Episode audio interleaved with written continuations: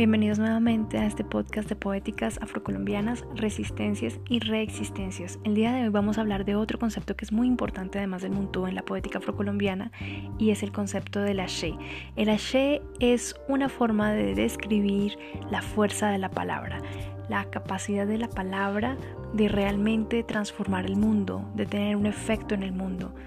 de cambiar nuestro entorno,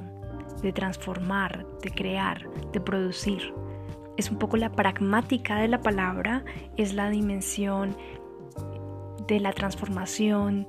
del el mundo a través de la palabra, el poder del lenguaje, de no solamente narrar, describir o crear metáforas, sino realmente tener un efecto, una acción, la acción de la palabra. Entonces este concepto de la she dialoga mucho también con la palabra rafue, que es una palabra witoto, que designa también el, el, poder de la palabra, la palabra fuerte en esta comunidad indígena y en otras comunidades también alrededor del mundo existe esta referencia a la palabra con P mayúscula. La palabra es muy importante porque la palabra va a generar vínculos en la comunidad, va a crear lazos, va a crear comunidad a través de la memoria, va a crear memoria, va a crear eh, un legado común, un proyecto común, va a vincular el pasado, el presente y el futuro, va a darle un norte a las comunidades. Y en esta medida la palabra Ashe que vemos de forma tan frecuente en la poética afrocolombiana, en la, en la obra de Artel, en la obra de Zapato Olivella, también en la obra de autores más contemporáneos como por ejemplo Dina Shanti, nos está mostrando esa importancia de la transformación a través de la palabra y la literatura, pero la literatura mucho más allá de la escritura, mucho más allá de la limitación que pondría ese borde entre lo escrito y lo hablado, entre lo oral y lo literario entre en esos bordes que se cruzan en la oralitura. Estaríamos hablando realmente de la palabra más como práctica que como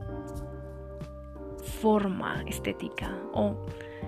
estaríamos hablando en sí como una palabra que tiene varias dimensiones. Por eso hablamos de prácticas poéticas. Prácticas poéticas porque son praxis, porque son transformación. Y además hablamos de poéticas porque dentro de esa poética hay varias dimensiones. Está la poiesis, que es el poder creador. Está la dimensión ética, que es ese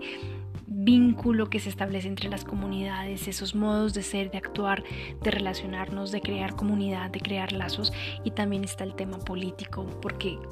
Estamos hablando de sujetos situados que producen sus narrativas y sus sujetos situados tienen un cuerpo y también pertenecen a un cuerpo territorial y en esos cuerpos individuales y territoriales comunitarios ocurren diferentes hechos que están atravesados por el sistema mundo en el que vivimos, por nuestro sistema neoliberal, por las prácticas coloniales y neocoloniales que continúan afectando a las comunidades que se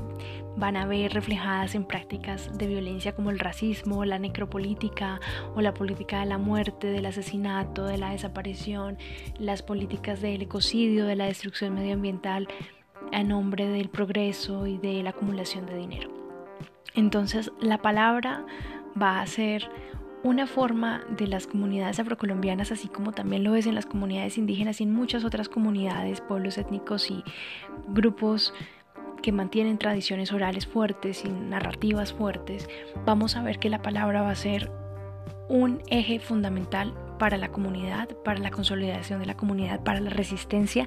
y para la reexistencia en la medida en que es también una fuerza creadora y transformadora. Y en esa medida no se trata solamente de ver las poéticas en su dimensión literaria, sino también en su dimensión política, ética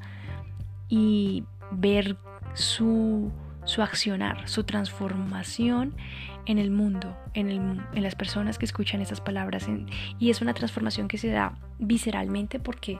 es el mensaje que llega, que cruza, que se une con las experiencias vividas propias, con las experiencias de la otra persona, genera diálogos, genera puentes, genera posibilidades transformadoras de comunicación, de empatías y también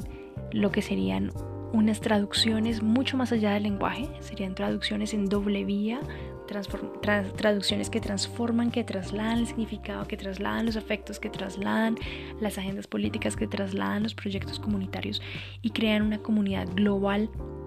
amplia, diversa, pero situada, que lucha y resiste a la colonialidad, a la violencia, al saqueo, a la deshumanización, a la violencia sobre el territorio, sobre el, el, el el ecosistema, la violencia contra la vida, básicamente la necropolítica.